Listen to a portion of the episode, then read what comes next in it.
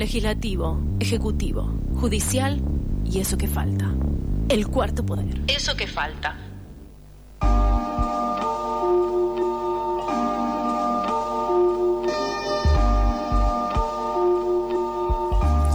Contraprensa, la actual conducción del Centro de Estudiantes de ISER, reclama al ENACOM, organismo del cual depende la institución, por problemas edilicios de higiene y salubridad, violencia de género, acoso de profesores y numerosos conflictos sin resolver a partir de una asamblea eh, abierta dirigida a toda la comunidad educativa, resolvieron un plan de acción que tuvo su primera actividad el miércoles de la semana pasada con una radio abierta en las puertas del organismo. Para conocer un poco más sobre este conflicto, estamos en comunicación con Agustina Vargas, presidenta del Centro de Estudiantes de ISER. Hola Agustina, ¿cómo estás? Te saludamos Fernando y Maylene. Hola, ¿cómo andan? ¿Todo bien? Bien, ¿nos escuchas bien? Sí, sí, los escucho bien. Yo es que estoy en un, estoy en la calle, perdón, disculpas, pero ando a las corridas con, con todo este conflicto que estamos atravesando en ISER. Eh, y bueno, agradezco muchísimo el espacio desde Contraprensa, les agradecemos y desde el centro porque para nosotros es muy importante que nos puedan dar eh, voz y ser escuchadas. Contanos, Agustina, cómo comenzó el conflicto y qué etapas o instancias son las que ya superaron como para tener que haber llegado a esta asamblea con la cual comenzaron este plan de acción que mencionábamos antes. Mira, eh, nosotros en realidad venimos eh, reclamando la cuestión edilicia del ICER hace bastante tiempo, digamos desde el año 2018 más o menos que tenemos mails y notas ingresadas eh, al organismo y no recibimos respuesta o lo que hacen es decirnos hablen con tal persona y nos, nos empiezan como a pelotear de un lugar a otro. Eh, ahora lo que pasó es que nosotros agotamos todo tipo de instancias de diálogo, eh, después de mandar mails, de reunirnos con eh, la subdirección del ICER y demás, decidimos, bueno, juntarnos con todos los compañeros y compañeras en el ICER eh, plantear cuál era la situación real, no, no solo en lo edilicio, sino también en cuanto a lo académico, a las cuestiones de violencia de género que ocurren también.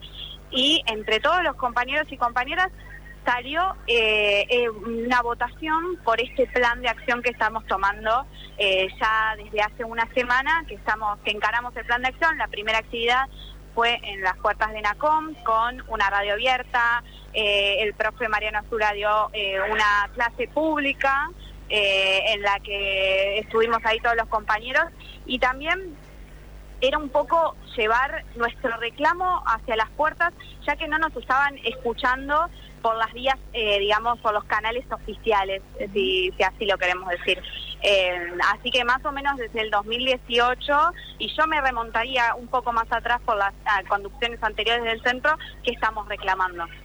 Claro, ahí se presenta el conflicto de que por lo general las carreras de ISER son de tres años y que entonces conflictos de tan largo plazo eh, son difíciles que una misma comisión directiva o un mismo grupo de estudiantes pueda haberlo resuelto, ¿no?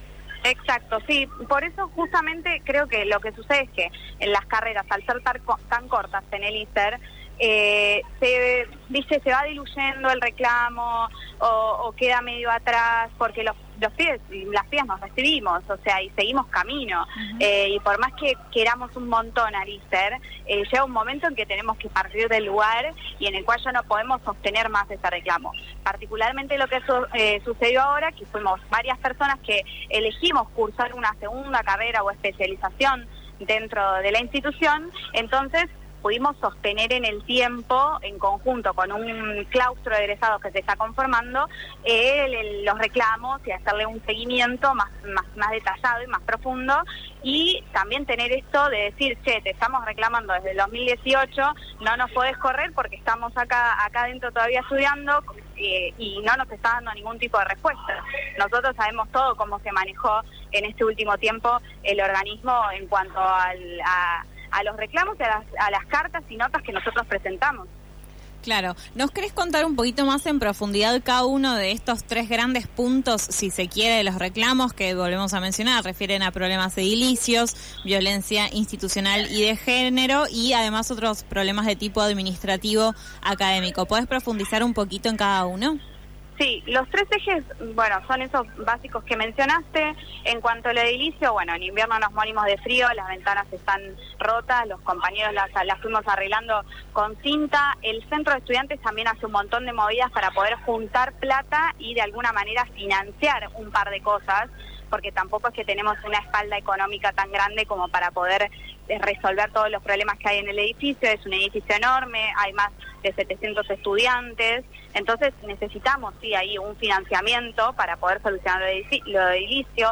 Hay ratas, el edificio está lleno de ratas, eh, hay docentes que no quieren ir a dar clases por ese motivo, hay compañeros que también eh, tienen eh, un poco de fobia, entonces deciden no no ir a cursar o hacer un reclamo o ¿me entendés? Porque es una situación no solo por tener el animal ahí adentro, sino también porque eh, eso propaga enfermedades.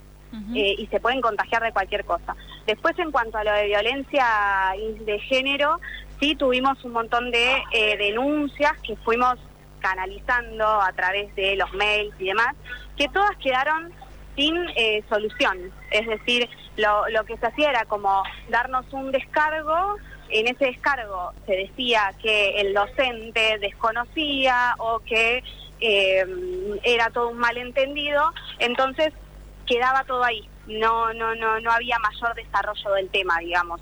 Era como que la, respuesta finalizaba en el descargo del docente y nada más. Eh, mismo hay un protocolo de género que está hace dos años, pero este protocolo de género tiene un montón de, falencias porque punto uno no es retroactivo. Es decir, ese protocolo está hace dos años, como no es retroactivo, las denuncias que se hicieron antes de que ese protocolo entre en vigencia no pueden ser ingresadas.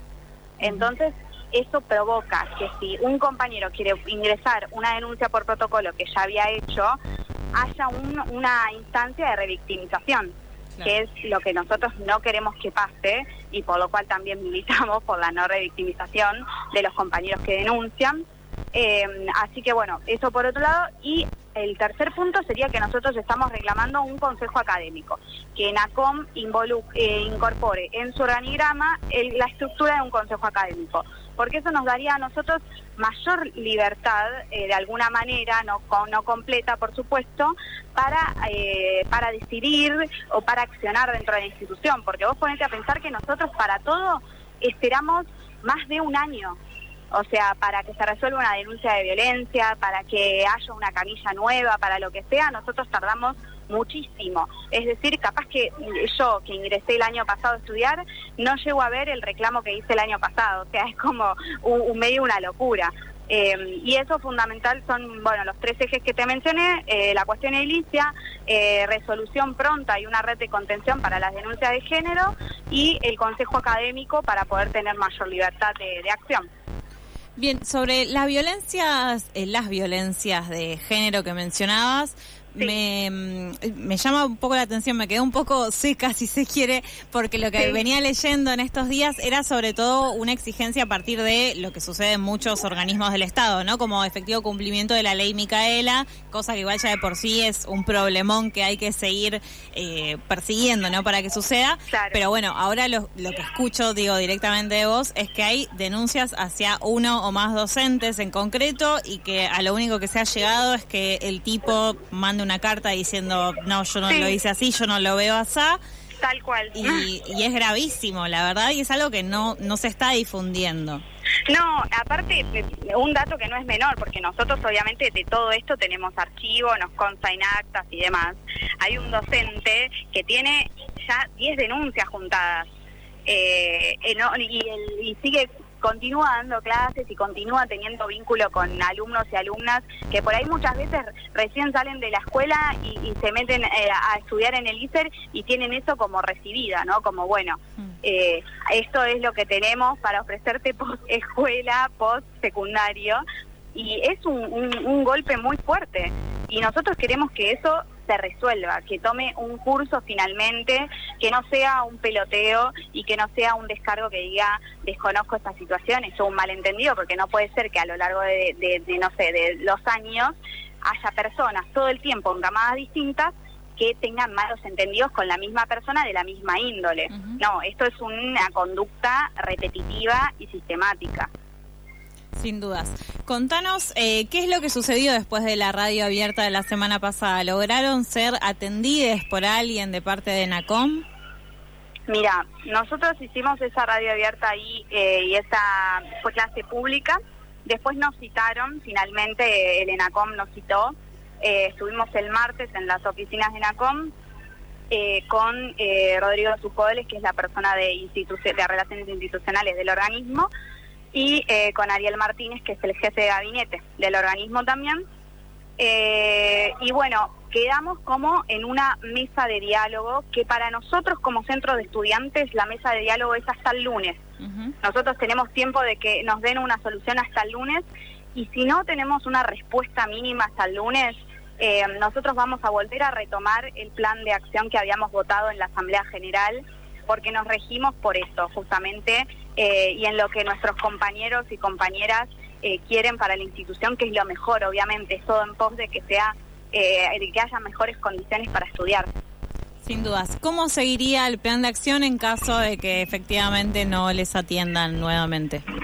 Sí, la, segunda instancia, que es la que nosotros eh, suspendimos, que era el, ayer, miércoles, es una movilización a ENACOM convocando eh, no solamente a los estudiantes de ISER, sino también a centros de estudiantes que son afines, eh, a audiovisuales, al colectivo de estudiantes audiovisuales, agrupaciones que también sean afines y a los gremios que tienen representación en el ISER.